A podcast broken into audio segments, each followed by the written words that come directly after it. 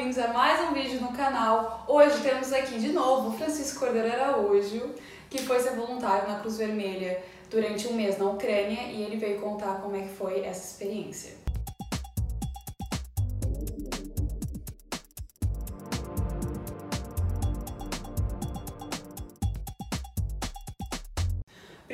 Obrigada por estarem assistindo. Não esqueçam de deixar um like no vídeo, se inscreverem no canal e se vocês quiserem mais conteúdos parecidos, coloquem aqui nos comentários também. Francisco, obrigada por ter aceitado mais Obrigado, uma vez o convite. Mais um convite, mais um assunto completamente diferente, mas vamos a isso. Cada vez que vens aqui é uma É. coisa nada a ver. Curioso é para saber qual é que será o próximo.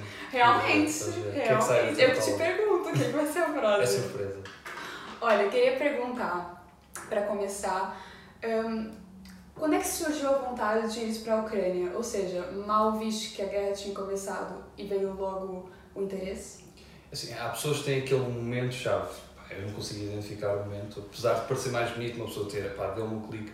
Acho que foi um conjunto de coisas. Foi o ver a situação a, acontecer, sentir-me impotente, fazer muita confusão por se sentir. Há aqueles conflitos que uma pessoa está na dúvida de quem é que está ao lado da razão e de quem é que está a lutar pela, pelas causas justas, e neste caso era, era inquestionável, era a defesa de um próprio país e, e defesa de, de valores que, acho devem ser universais. Um, e aí fez uma confusão tremenda e depois eu a falar com um amigo já tinha isso na cabeça, ele também já tinha isso na cabeça uh, e acabámos por comentar isso e foi, foi uma coisa instantânea dizer pá, vamos, siga, vamos desenrascar e vamos tentar organizar isso. Ai, foram os dois juntos, então? Fomos os dois juntos, sim. E como é que vocês ficaram sabendo da possibilidade de irem direto pro terreno? sim. Entraram em contato? Nós basicamente fomos bastante pragmáticos. Foi, ok, uh, falámos sobre isso por WhatsApp e dissemos, pá, vamos, vamos jantar e vamos pensar nisto tudo. Começámos a ver as coisas, começámos a pensar, faz sentido, faz sentido ajudar lá, faz sentido ir, se faz sentido ir, o que é que temos que fazer? Ele começou também a procurar através de grupos de, de redes sociais, de WhatsApp e isso tudo, uh, com pessoas que, que já estavam no, no terreno, pessoas de lá. Ele também tinha, tinha vários contactos. Depois o que fizemos foi, ok, vamos mon- montar já uma data de partida, uh, não vai poder ter aqui uma organização espetacular, mas vamos fazê-lo de uma forma mais célere. Uh, apontámos para dois dias a seguir, foi uma coisa tudo muito rápida. Nossa, foi do dia pra noite Sim, mesmo. foi, foi do nada e, e não estávamos à espera que, que as pessoas também correspondessem logo tão bem. Então pusemos nas redes sociais a dizer, pá, vamos partir nesse dia, se quiserem fazer doações, esta é a nossa lista prioritária de, de bens que vamos levar. Uh, ele arranjou uma carrinha um, e planeámos a viagem num, num instante, onde é que íamos ficar, se ficávamos, ficámos a fazer couchsurfing, casa de amigos, isso tudo até lá chegar. E vimos logo as fronteiras onde íamos uh, ficar, onde íamos distribuir coisas e fizemos essa viagem. Nós basicamente uh, demorámos cerca de 3 dias a chegar à primeira fronteira, 5 dias à última, e passámos primeiro pela Hungria, fomos a Zaoni, que é, que é um dos pontos que faz fronteira com a Ucrânia, deixámos lá no armazém, com um contacto dentro da Ucrânia que foi lá buscar as coisas, depois passámos para Satumare, em Satumare deixámos mais coisas com a Cruz Vermelha de Satumare, depois conhecemos também por um amigo de um amigo, de uma amiga, uma grande confusão, conhecemos uma, uma pessoa que, fantástica que nos ajudou imenso, em 10, que é ao lado de Cluj-Napoca, a cerca de uma hora de Cluj-Napoca, já na Roménia, uh, e tivemos num centro de trânsito de refugiados. E aí começámos a perceber mais a situação, tivemos em contato com, com alguns refugiados. Mas só para tentar perceber aqui um bocadinho melhor, então vocês foram num grupo mais independente. Sim, sim. Não era do gênero a Cruz Vermelha que organizava grupos e iam não, todos. Não, não, fomos por uh, iniciativa própria, organizado por nós e Portanto, de uma coisa mais arriscada. Fundos próprios, etc. Sim, e depois o que fizemos foi angariarmos dinheiro, tivemos muitas pessoas a apoiar-nos também, depois com esse dinheiro conseguimos cobrir a maior parte dos custos, conseguimos comprar lá mais material. Foi uma das coisas que fizemos em 10 e em Cluj Poca, foi percebemos, ok, eh, como nós não conseguimos lá tudo cá, muitas das coisas faz sentido comprar já na Roménia em armazéns de retalho. Por exemplo, uma das coisas chegámos basicamente à Cruz Vermelha de forma bastante pragmática e dissemos o que é que vocês necessitam? Ok, nós temos estes fundos, uh, vamos aqui uma macro lá do sítio, que, que eu acho que já não lembro do nome. Uh, entramos lá, Uh, fomos lá, comprámos uma série de coisas, enchemos o, a carrinha outra vez, entregámos à Cruz Vermelha. Depois, o material médico que precisavam, tínhamos uma lista também identificada, fomos a um, uns, armazéns também de material médico dentro da, da Roménia uh, e que nos podiam vender aquele tipo de, de coisas.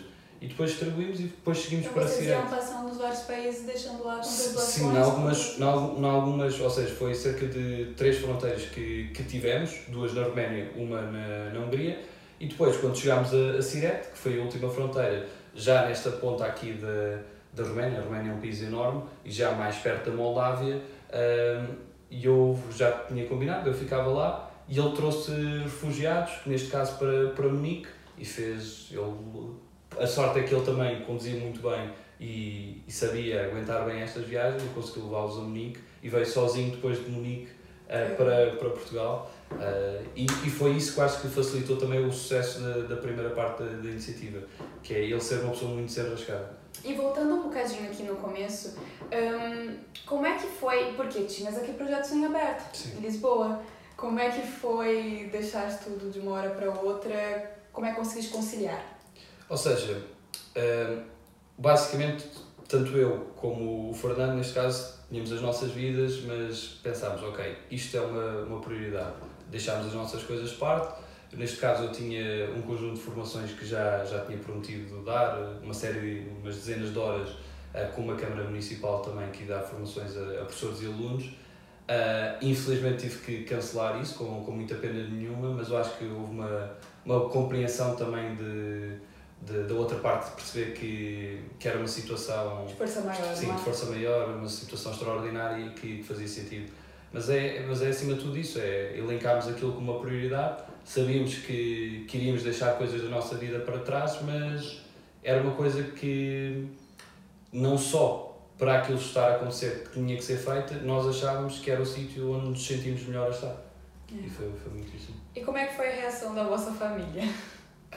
Mas, o meu pai também é uma pessoa mais calma. Minha mãe ficou um bocado preocupada, uh, mas acima de tudo acho que confiavam em mim, confiavam em saber, já tinha estado no, num projeto assim, com riscos completamente uh, diferentes, neste caso quando, quando foi a pandemia, uh, mas já na altura tipo, custou-lhes um bocado de estarem longe de mim vários meses e agora também acho que compreenderam e sabiam que, que era ali que eu sentia que devia estar e, e também era uma situação muito peculiar, não é? é sim, sim, sim, sim, E é uma situação que também acho que mexeu com toda a gente. Não é daquelas coisas, apesar de algumas pessoas não compreenderem, não foi daquelas coisas que dividiu completamente a sociedade. Acho que as pessoas em geral compreenderam o que é que estava a passar. Sim. E o vosso objetivo final era realmente entregar as doações? Ou era um conjunto de doações, fiados, um trabalho também logístico Sim. na Ucrânia? Como era? Sim, ou, ou seja, nós atuámos muito nessa frente, mais focada no, nos medicamentos, mais do que própria alimentação. Isto na, na primeira parte.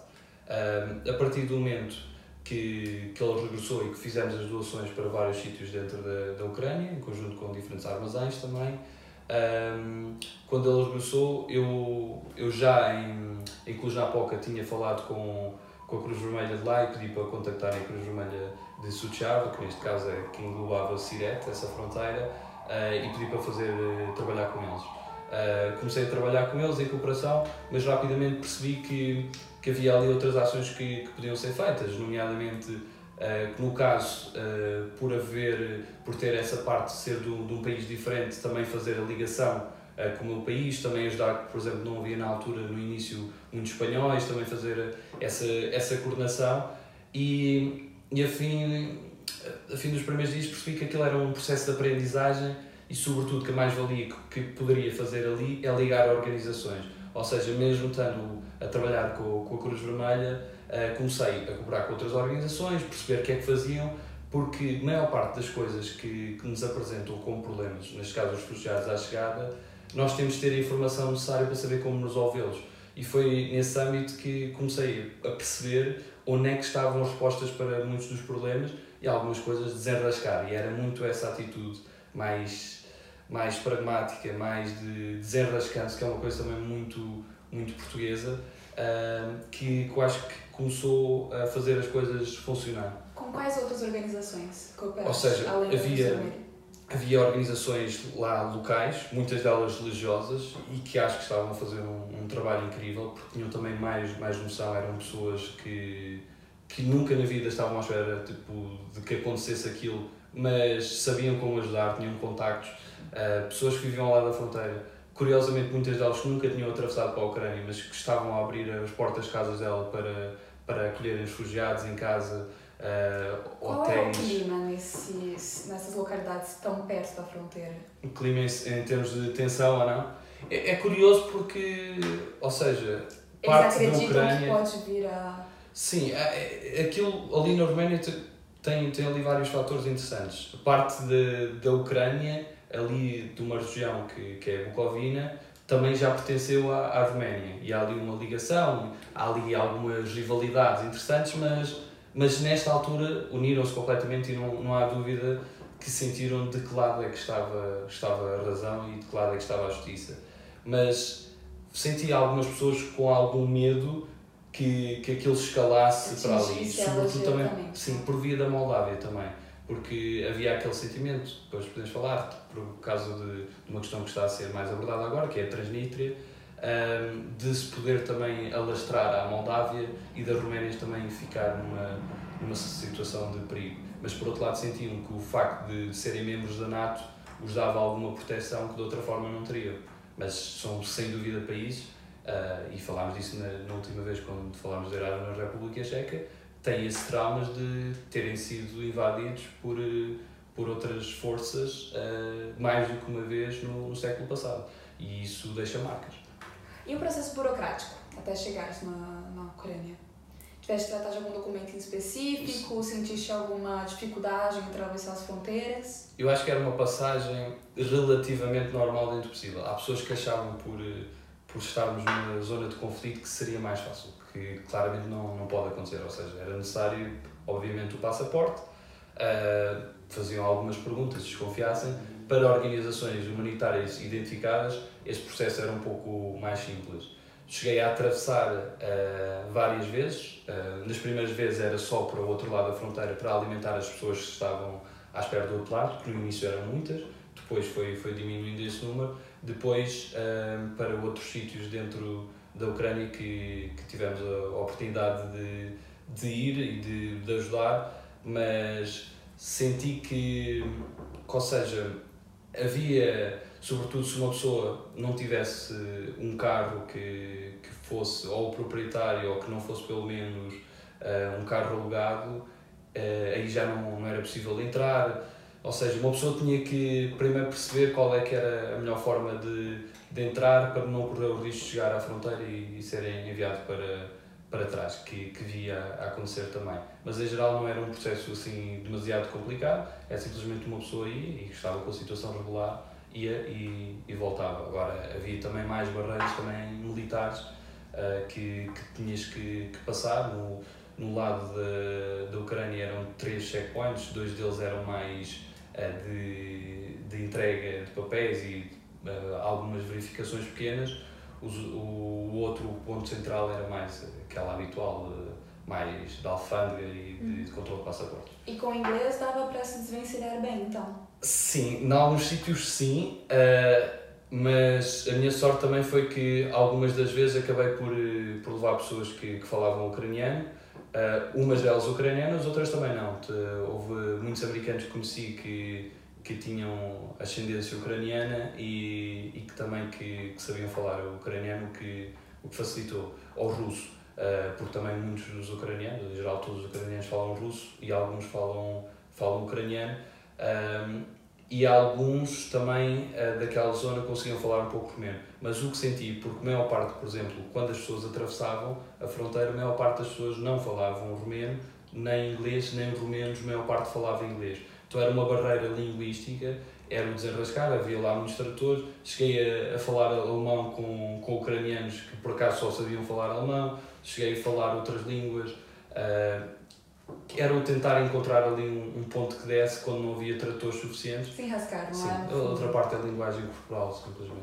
É E fácil. agora, resumidamente, qual foi o trajeto então? Portanto, a a partir de Portugal até chegares na Sim, como nós fomos de carro, o que fizemos foi Lisboa-Madrid, dormimos em Madrid, depois fomos até Reco, no norte de Itália, uh, depois de Reco fomos para Maribor, Eslovénia, de Maribor fomos para Comoro e Zaoni, na Hungria, que é já na, na fronteira, passámos para Roménia e Satumar, Satumar 10, 10 fomos a Cluj-Napoca e tivemos dois dias, em, em 10 ia ir a Cluj-Napoca, e depois para Sirete, no meio daquelas estradas da Roménia que, que são um pouco caóticas, uh, mas que sem dúvida são, são muito bonitas por acaso, mas que, que são um desafio a atravessar. Então foram quantos dias no total até chegarem na Ucrânia? Uh, até chegar, ou seja, ele ficou, ele ficou na fronteira de, de Sirete. Depois Sim. eu fiquei alguns dias na fronteira de, de Sirete e só depois é que comecei a entrar dentro de, okay. da Ucrânia. Ou seja, 5 dias até, até chegar a que são 4 mil quilómetros. Ok. E nessas viagens todas, o que é que mais te impressionou? Nas viagens em si, ou seja, foi um pouco duro o ser muitas horas na, na estrada um, e não já tinha já estava habituado a este género de coisas, mas num Flixbus que é completamente diferente. A conduzirmos isso tudo e com, e com ser necessário mais atenção é mais, mais cansativo e fiz isso à volta também e é uma viagem que, que tem que ser bem, bem ponderada. Neste caso fez sentido, mas por exemplo nesta altura já não acho que faça sentido. Acho que se as pessoas querem ir só lá uh, ajudar uh, e não tiverem um grande número de doações para, para trazer, Uh, isso, ou se não conseguirem fazê-lo de outra forma, devem ir de, de, avião e conseguem fazer para o aeroporto de Suceava ou para Iassi, mas aconselho Suceava. Uh, mas acho que marcaram-nos, sobretudo, uma coisa que gostei muito foi no meio da Hungria e até ficámos com o vídeo disso, que foi encontrarmos no nada imigrantes portugueses da Suíça e da Alemanha em que nós vimos, vimos que tinham, já não lembro se foi por uma bandeira portuguesa ou o que foi, mas então estávamos no meio da autoestrada, nós começámos a falar, baixámos o vidro, uh, parámos no meio da autoestrada e abraçámos todos, trocámos merendas, trocámos comida, uh, fruta, abraçámos e, e, sentimos ali uma cumplicidade, por sermos do, do mesmo país uh, e sentimos a mesma coisa, estarmos longe de casa e estarmos no, na mesma missão e ajudarmos uns aos outros trocando informações foi, foi uma coisa espetacular. Uh, e é isso que também eu acho que às vezes é preciso as pessoas compreenderem o que é que é a importância disso de, de haver um, um povo, de haver pessoas que se, se unem por, uh, por algumas coisas que nem sempre é, é fácil de explicar. E isso vimos muito com, com os ucranianos, uh, porque nós também sentimos isso em geral, com todas as populações. É natural, é, é parte da, da nossa identidade. E isso é, é uma coisa bastante positiva. Uhum. e essa cumplicidade que vimos uh, foi, foi bastante interessante. Depois tenho um momento que para mim foi, foi super marcante, foi quando uh, ficámos nesse centro de trânsito de, de refugiados em, em 10, foi, começámos a brincar muito com, com os miúdos que, que lá estavam, ucranianos, e houve uma miúda a que, que foi fazer um desenho e nesse desenho tipo desenhou-me eh, porque eu tinha oferecido desenhos, tinha trazido de crianças de, de Portugal, que várias pessoas enviaram. Ah, eu vi e ela no fez assim, uhum. fez esse desenho. Infelizmente, cheguei a casa, o desenho foi, estava no bolso e foi para lavar, então estragou-se esse desenho, mas é, é um dilema, mas tenho pelo menos a fotografia com ah. essa recordação. Porque ficou, o desenho ficou sempre comigo e, e acabava por dar um pouco de, de força. Como é que as crianças viam o mundo também de uma forma mais, mais positiva. E agora aqui para retomar, quais foram os principais desafios da, da viagem? Se pudesse elencar dois ou três. É assim, sobretudo do tempo lá estar, eu acho que é manter a consistência e manter o foco. Ou seja, uh, perceber exatamente o que é que lá estamos a fazer e que missão temos. E ao mesmo tempo uh, ter ganhar estômago para este tipo de, de situações, de lidar com, com coisas que, que nem sempre é fácil. Vi muitas pessoas a a chorar porque não, não mexia e aquilo como é lógico que, que mexe. Uh, mas ao mesmo tempo manter uma postura proativa, ou seja, de uma pessoa ir à procura de problemas, porque um dia bom é, e é o que eu dizia sempre muitos novos voluntários chegaram. Se vocês tiverem um dia com muitos problemas, é sinal que trabalharam, é sinal que foram à procura deles. Nem sempre é fácil resolvê-los, mas é preciso que quando eles nos apresentam um problema, nós não criamos mais problemas a é. resolvê-los e sermos mais, a darmos mais esse apoio.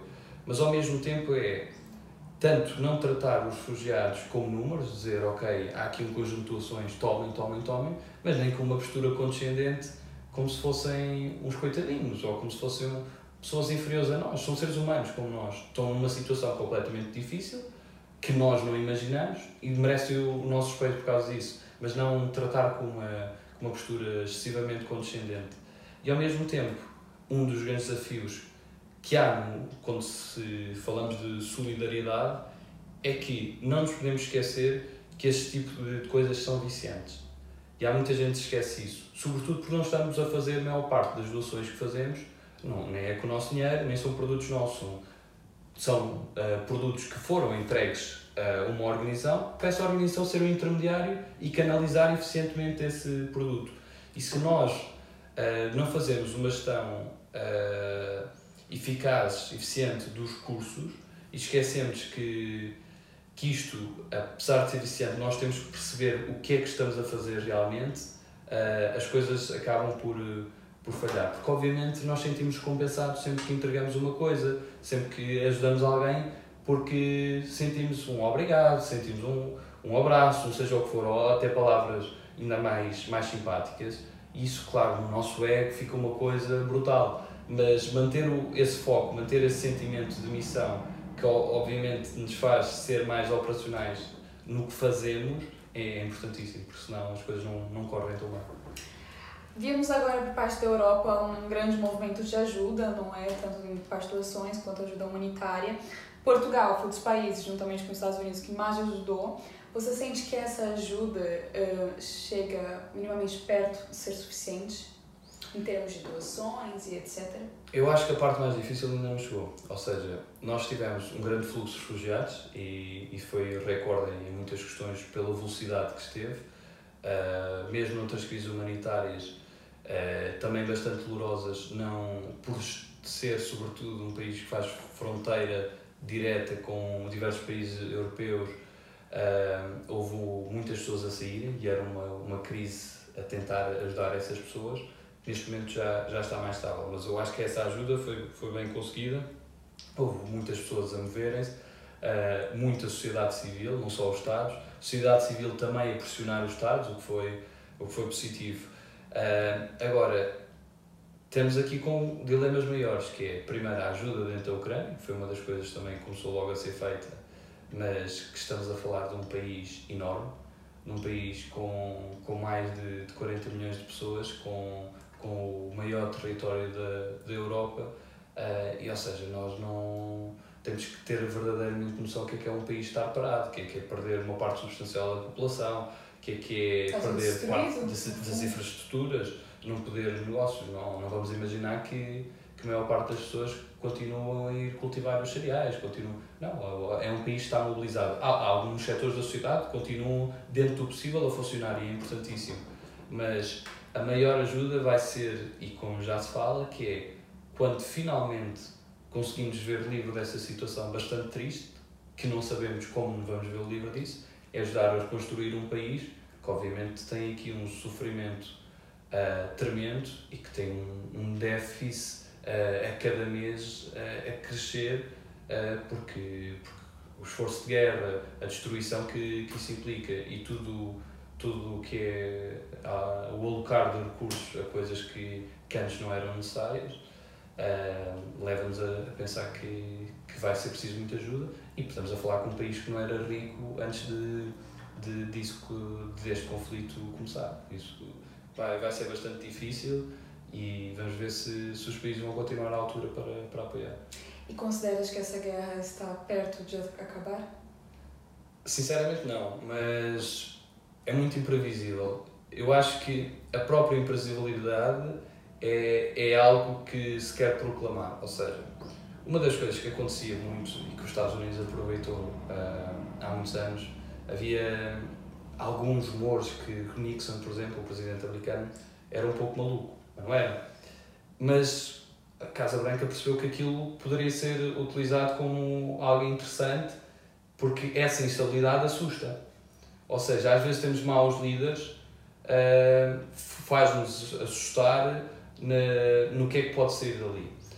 Agora, acho que há ali muita coisa que já, que já estava planeada há, há muito tempo. Uh, não estamos a falar de uma pessoa uh, maluca no sentido tradicional, estamos a falar de uma pessoa bastante racionalidade com a sua racionalidade própria, uh, que tem o apoio da população, coisas que, que eu acho que não passa sempre, mas que não há dúvida nenhuma que tem o apoio da população, até porque a população tem um sentimento de, de é dívida, de gratidão. manipulado, não é? Mas claro, claro que é manipulado, mas o problema é que como é que nós permitimos, ou seja, como é que nós, tanto no nosso país como noutros países, eh, podemos evitar que esse tipo de manipulações aconteça, aconteçam. Imagina, quando se fere um orgulho de uma nação, e isto acontece imensas vezes na, na história, eh, deixamos uma, uma nação completamente suscetível a ser manipulada e a ser embevecida por, por um espírito de uma só pessoa.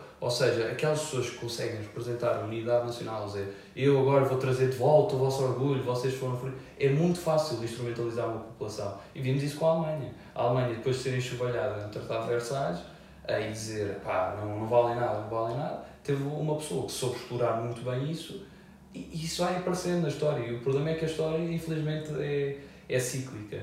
Ou seja, vai, é, é muito curioso perceber o que é que pode resultar dali, porque nós uh, tenta-se ter todo o tipo de informação, mas há muita informação que nós não, não conseguimos perceber, nós não sabemos exatamente o que é que, que, é que se passa lá dentro. Agora, uh, há um, um, grande nível de incompreensão porque é que tudo isto uh, pode acontecer num, num mundo em, em 2022 e era das coisas que, a maior parte dos ucranianos dizia, pá, não sei, eu estava a ter uma vida normal, epá, só quero uma vida normal, pá, não me chateiem, tipo, deixem-me viver, deixem-me ter uma família, deixem-me poder, tipo, estar em minha casa e, e conseguir ter, ter a minha vida. E acharmos isto natural, pá, é, é ao mesmo tempo reconhecermos que vamos ter que voltar a repensar como é que nós queremos viver enquanto mundo. E é, é uma questão muito difícil, é, que, que há muitos anos se tenta resolver, mas que, que nem as Nações Unidas claramente conseguiu resolver e está visto. É que a gente também esquece que o normal de antigamente era haver guerra, não é? Esse foi o maior período que a Europa teve, por 70 anos, não?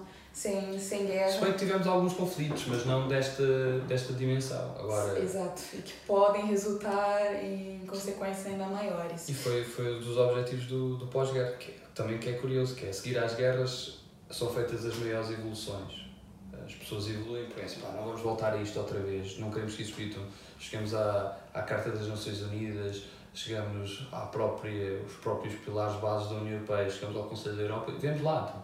Basicamente, a gente é, é pá, que não haja guerra, pá. É aquilo que nós não queremos porque sofre toda a gente. Mas o problema é, pá, voltamos a bater no mesmo e não aprendemos com, com o passado, somos masoquistas nesse aspecto. E se por acaso quem estiver assistindo-nos que, é, quiser também partir como voluntário, quais são as principais dicas que deixas? Ok, eu neste momento aconselho é perceberem que tipo de ajuda estão preparados para dar e o que é que querem dar. Se querem ir para o terreno, seja na, nas fronteiras com a Ucrânia, e estamos a falar, uh, ou seja, sobretudo diria ou Roménia ou Polónia, uh, Eslováquia e Hungria por estar um pouco mais resguardados é um pouco diferente. Moldávia uh, também é uma situação distinta e terão mais dificuldade por não ser um país da União Europeia, mas aconselho perceberem, ok, conhecem pessoas que, que estiveram nestes locais, o que é que essas pessoas dizem. Neste caso, da minha experiência na Roménia, posso aconselhar um conjunto de, de organizações que estão a trabalhar lá, apesar do fluxo de, de refugiados ser eh, bastante menor no, nos últimos tempos. Até já estamos a assistir pessoas a regressarem ao próprio país, o que é bastante importante, até para ajudarem o país a, a funcionar. Uh, para irem dentro da, da Ucrânia mesmo, uh, e se querem também cooperar com algumas organizações, não procurem só as organizações mais tradicionais, que às vezes têm mais, mais burocracias, são mais pesadas. Quais que recomendas? Uh, eu, por exemplo, dou um exemplo. Já recomendei pessoas que foram para lá com, com a Remar, é uma organização já com alguma dimensão. na altura estive com eles a ajudar-los alguns dias, poucos, a construir uma tenda, tinham pessoas de, de diversos países também que neste momento estão a servir refeições.